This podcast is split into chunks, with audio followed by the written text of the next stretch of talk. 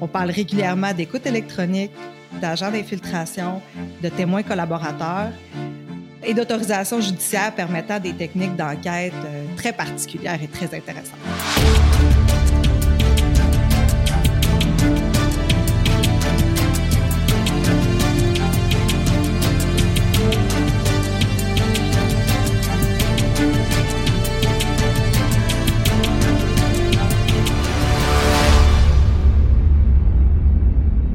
Bonjour, je m'appelle Chloé Bernier. Je suis conseillère en communication au DPCP. Vous écoutez le premier de trois épisodes d'un balado consacré au Bureau de la grande criminalité et des affaires spéciales. Si vous écoutez, c'est sûrement parce qu'un peu comme moi, vous êtes curieux d'en savoir plus sur ce bureau et sur ceux qui y travaillent. On imagine qu'il traite des dossiers des plus complexes et dont l'envergure nécessite des mois et plus souvent des années de travail pour ses procureurs. Mais euh, on aimerait savoir de quoi est fait leur quotidien, comment ça se traite un dossier d'envergure, qu'est-ce qui les motive et pourquoi choisir cette pratique singulière? Pour le découvrir, mon collègue Patrick et moi sommes allés à la rencontre de deux procureurs qui y pratiquent, Maître Marilyn l'Italien Leblanc et Maître Francis Pilote.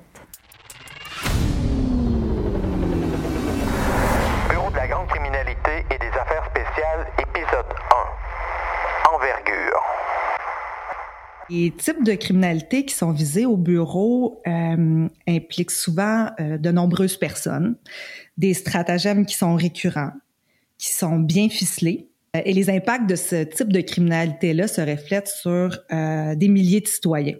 Au même titre, nous avons peu là, de victimes directes, comme par exemple un crime de voie de fait, où la victime est identifiée de façon précise. Mais je vous dirais que le sentiment de pouvoir faire la différence dans euh, la société euh, avec les crimes qui sont traités au bureau est tout aussi grande quand on pense euh, à l'impact que la réalisation de ces dossiers-là peut avoir euh, sur justement sur la société. Pour vous donner des exemples concrets, prenons par exemple un crime d'importation de cocaïne au pays qui sera vendu à des milliers de citoyens. ou des crimes de fraude bancaire qui va priver des centaines de personnes de leur économie. Donc, ce type de crime-là touche vraiment une société tout entière. Donc, notre bureau a une mission sociale qui est très importante et je vous dirais euh, même très valorisante.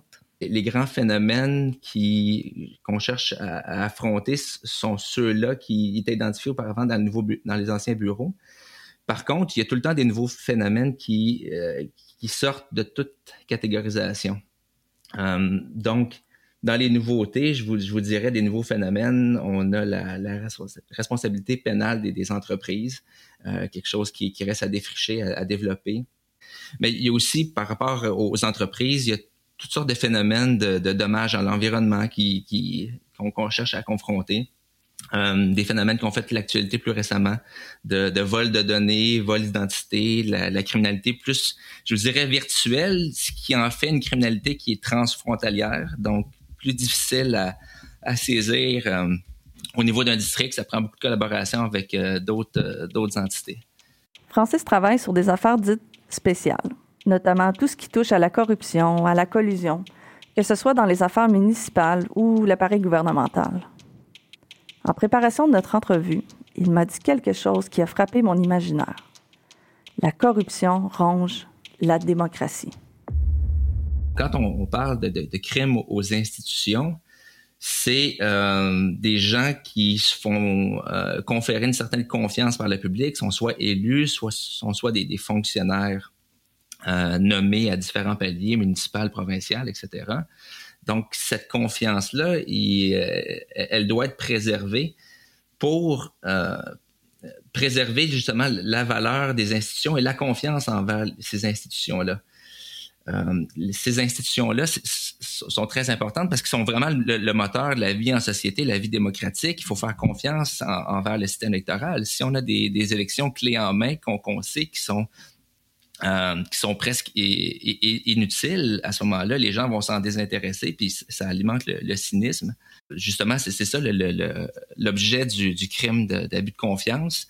C'est quand on utilise sa charge, sa position de confiance pour faire valoir ses intérêts privés. Et puis c'est à ce moment-là que le, public euh, perd confiance envers ses élus, ses institutions. On se dit, est-ce que ces gens-là vraiment travaillent pour nous? mais justement, en élevant le seuil d'imputabilité, en sachant qu'il y a quand même un contrôle et surveillance dans, la confiance qu'on leur octroie, on s'assure qu'à long terme, l'intérêt public soit, toujours mis en avant par ces élus-là. Donc, je, je pense que c'est pour ça que c'est quelque chose que je, je fais particulièrement, dans laquelle je me, spécialise, c'est euh, c'est quelque chose, je pense, qui est important pour ce qui est un enjeu social à, long terme, puis qui, qui, a un impact positif aussi à long terme. Preuve technique, imposante, souvent circonstancielle et parfois même euh, des milliers de pages de documents. C'est le quotidien des procureurs qui travaillent au Bureau de la grande criminalité et des affaires spéciales. Comme vous allez le constater, l'envergure et la complexité des dossiers amènent évidemment de nombreux défis. Les dossiers traités euh, dans notre bureau euh, ont souvent une preuve à administrer qui est euh, régulièrement colossale. Premièrement, de par le nombre de requêtes préliminaires, où on a à jongler avec plusieurs concepts juridiques, parfois nouveaux, qui impliquent généralement des informations très sensibles. Mais également, le volume de preuves à traiter amène des procédures judiciaires qui sont de longue haleine. C'est ça qui demande énormément de temps et c'est ce qui explique pourquoi un procureur va être en conseil assistance, donc va euh, travailler avec les policiers pendant l'enquête dû au volume de preuves qu'il y a à, à assimiler. Euh, la preuve est généralement circonstancielle dans nos dossiers. Donc, il y a beaucoup euh, de liens à faire, des liens factuels, mais également euh, des liens juridiques, ce qui demande là, de nombreuses heures euh, d'études pour un seul dossier. Donc, un procureur peut avoir plusieurs dossiers quand même au bureau, euh, qui est en alternance, donc des périodes de cours, des périodes de, de conseil et assistance, de préparation. Ça dépend vraiment euh, du dossier en tant que tel. Il y a également les techniques d'enquête qui sont euh, utilisées dans les dossiers de notre bureau, qui amènent, oui, leur lot de défis juridiques, mais qui sont particulièrement intéressantes et passionnantes. On parle régulièrement d'écoute électronique, d'agents d'infiltration, de témoins collaborateurs euh, et d'autorisation judiciaire permettant des techniques d'enquête euh, très particulières et très intéressantes.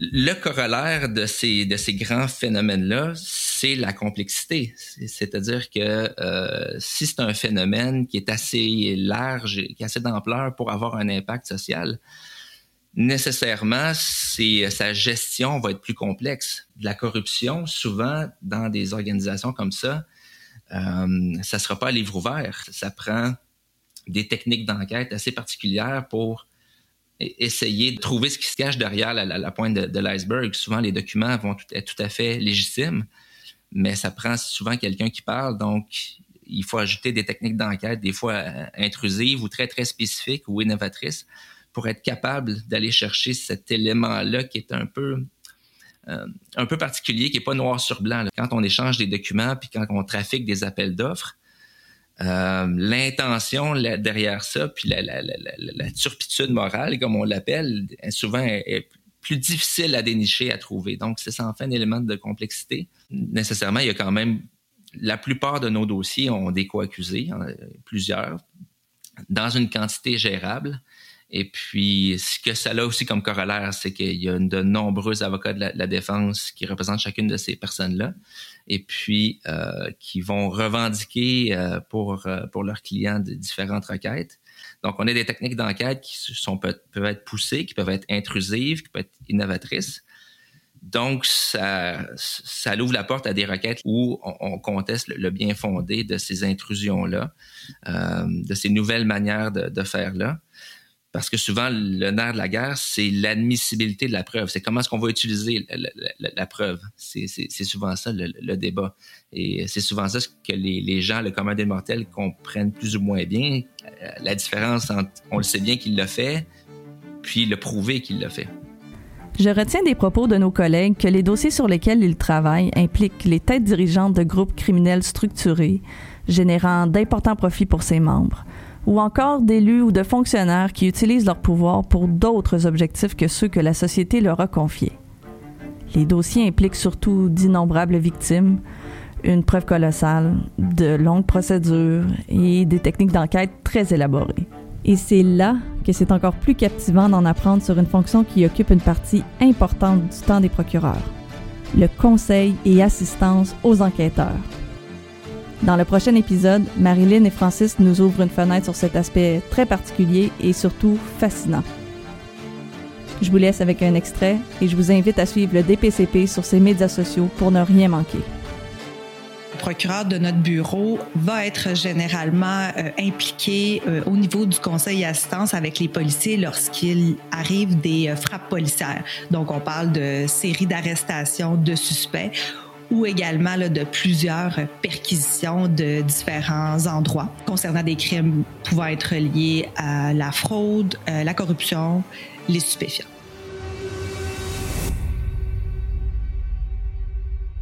Ce balado est une production de la Direction des communications du directeur des poursuites criminelles et pénales.